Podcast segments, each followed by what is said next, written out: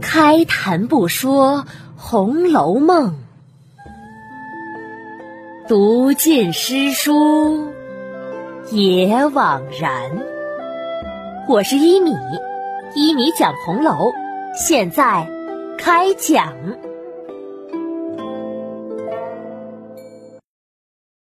第三百一十一集：平儿的尴尬。上一期啊，讲到李纨出言，终止了探春和宝钗的争论。三个人呐，接着说了会儿闲话，然后又开始谈论起正事。平儿呢，只是静静的坐在脚踏上听他们三个人的谈话，并不插话。宝钗谈了一会儿，就站起来看厅中墙壁上挂着的字画。探春。掰着手指头，算着说着：“咱们这园子就算比他们赖家的只多一半，按加一倍的算，一年就会有四百银子的收入。可如果此时咱们也做买卖似的来赚银子，自然会显得小气，这也不是咱们这样的人家能做出的事儿来。但是既然呐，咱们园子里……”有着许多值钱之物，如果放任不管，一味的让人作践了，似乎也是暴殄天物，不合天理的。所以要我说呀，不如从园子里所有的老妈妈中挑选出几个本分老成之人，而且是要懂园圃之事的，派他们收拾料理这园子，也不必让他们交租纳税的。只问他们一年可以孝敬些什么就是，这样一来呀，一则园子里有专门的人修理花木了，自然园里的花草一年好似一年的，也不用有事时再临时忙乱突击整理了；二则也不至于作践了这些园圃，白辜负了好东西呢；三则呢，干事的老妈妈们。也可以借此得些收入，小补一下自己的小日子，也算是在园中一项辛苦的报酬了。四则呀，也可以省了那些花匠、山子匠以及打扫园子人等的工费，这样有余有省的，我觉得呀是可行的。你们以为呢？宝钗虽然是看着墙上的字画。却也听着呢，听探春说一个一则，他便点一回头。等探春全部说完呢，宝钗笑着说了一句：“善哉，三年之内无饥仅矣。”李纨也是微笑着点头。哈哈哈哈虽然宝姑娘说什么。三年之内没有饥荒，这话是开玩笑的。但是啊，探春妹妹的这个主意确实是个好主意。如果能行，太太是必定喜欢的。省钱是小事儿，重要的是园子有了固定的人打扫，又许他们去卖钱。有了这样的动力呀，他们再不会不尽职了，园子就能维护的更好了。一直没说话的平儿也开了口：“嗯，是个好主意，只是这件事儿呢，也必须由姑娘说出来才是正理。我们奶奶虽然也有此心，但作为儿媳妇，二奶奶未必好说出口的。因为此刻都是姑娘们、小姑子们在这园子里住着，我们奶奶不能多弄些玩意儿去陪衬也就罢了。”如果反而叫人去监管修理，图个省钱，这话断不好说出口的。宝钗听了这话，忙走过来，摸着平儿的脸，笑着：“哈哈哈哈哈你张开嘴，我瞧瞧你的牙齿舌头是什么做的。从早起来到这会子，你说的话呀，一套一套的，既不恭维三姑娘。”也没见你说你奶奶有什么事想不到的，也不见三姑娘说一句，你就说一句是的。反正三姑娘一套话出来，你就会有一套话应答。总之啊，凡是三姑娘想得到的，一定是你奶奶也早想到了。可只是必有个不可办的缘故。这会子呀，又说是因为姑娘们、小姑子们住在园子里，不好为着省钱，令人去监管。这话说的多漂亮啊！可你们想想，这话里头还藏着道理呢。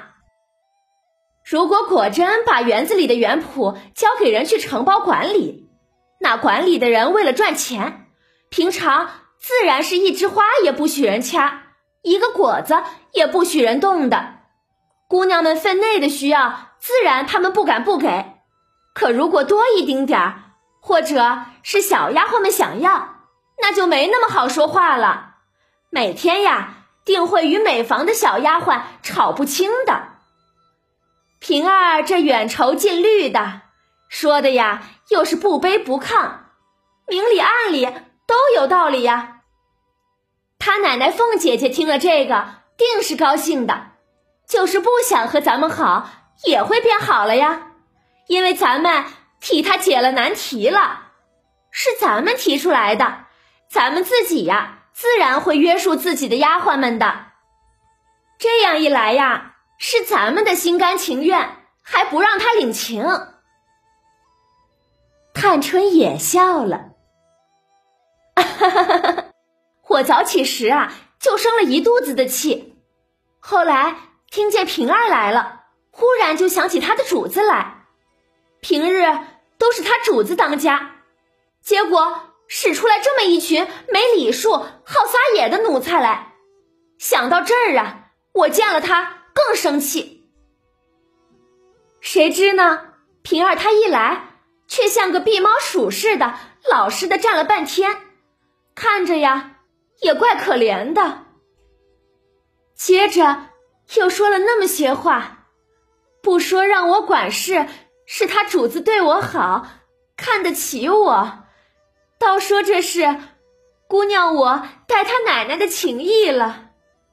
这一句场面话一出口啊，我不但没了气，反而惭愧起来，可也伤起心来。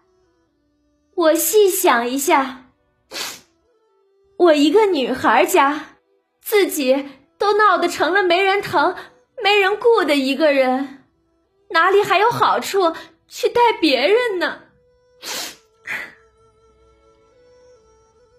探春嘴里说到这些，不免呀又流下泪来。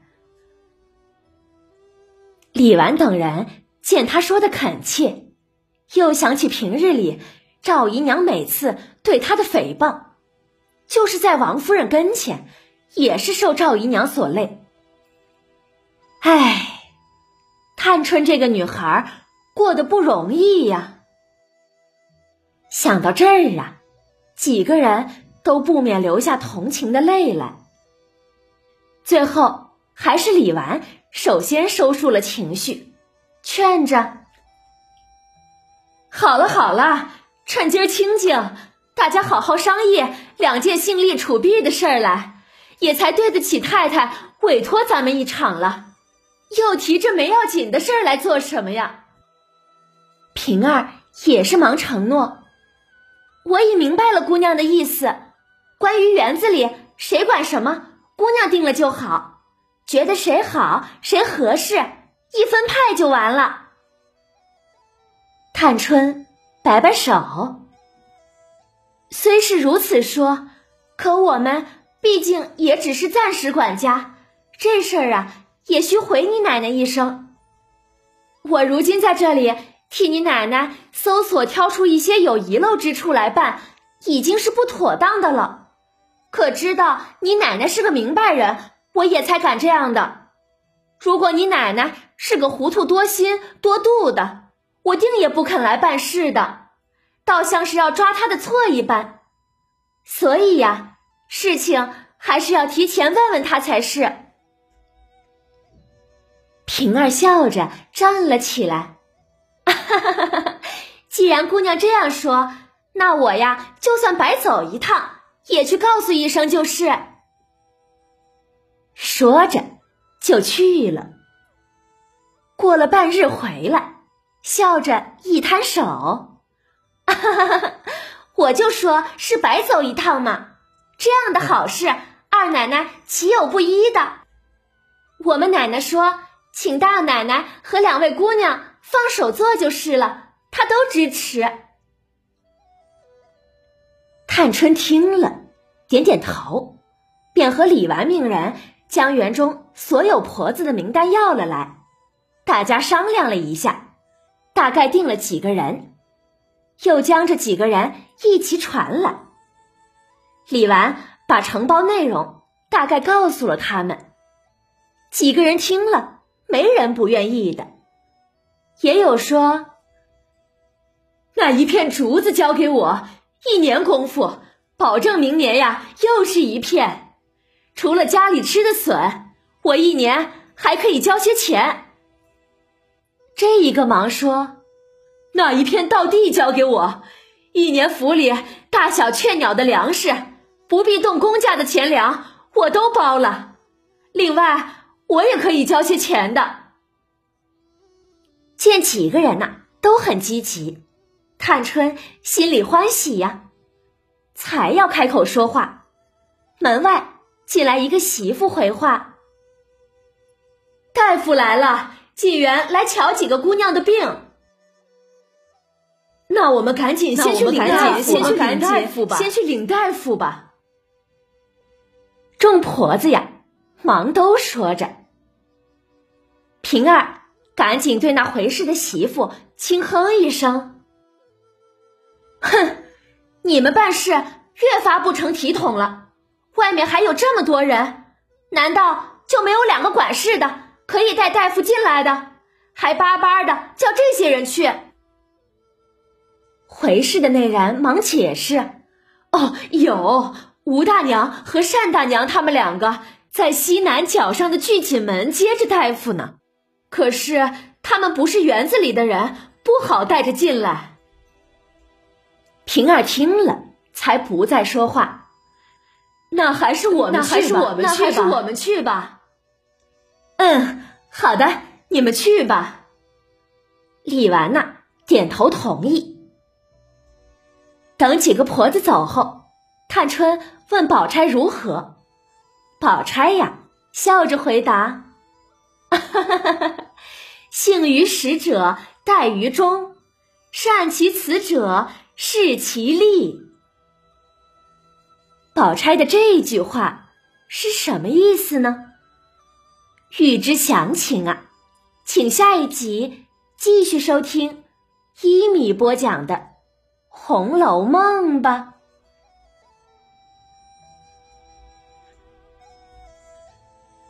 本集呀，我们要注意到宝钗和平儿之间的微妙关系。平儿在这儿左右逢源，凡是自己主子的工作失误，平儿啊。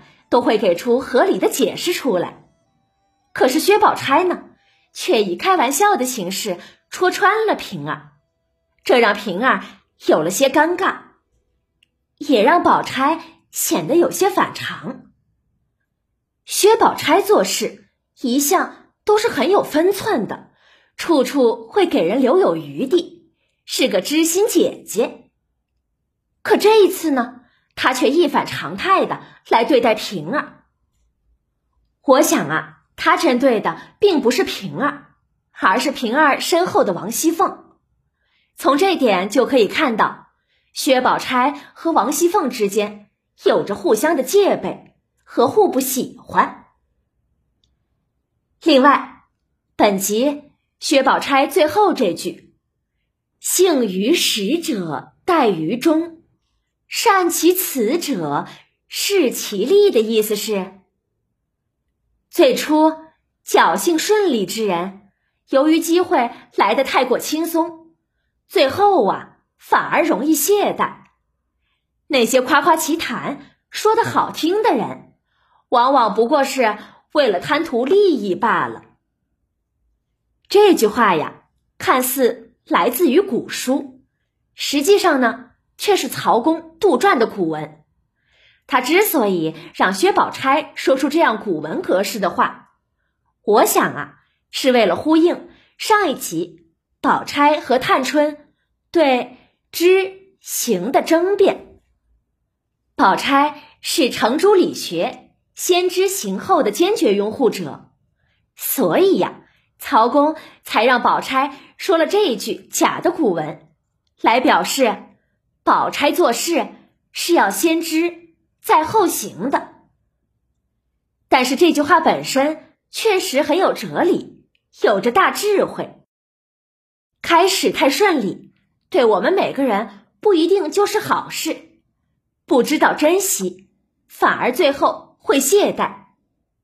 而那些说的好听的人，不见得就有什么真本事。也许这也是曹公。对我们读者的告诫吧，希望大家能好好揣摩体会这句生活智慧之言。这也让我想起我讲的《西游记》来，唐僧师徒去取经，经过九九八十一难才取得真经，岂不是也正印证了这句话吗？不顺和磨难以及言行的一致是成功的。必经之路啊！好啦，今天的内容啊就讲到这里了。免费播讲，欢迎转发，持续更新中哦。晚安了，朋友们，再见。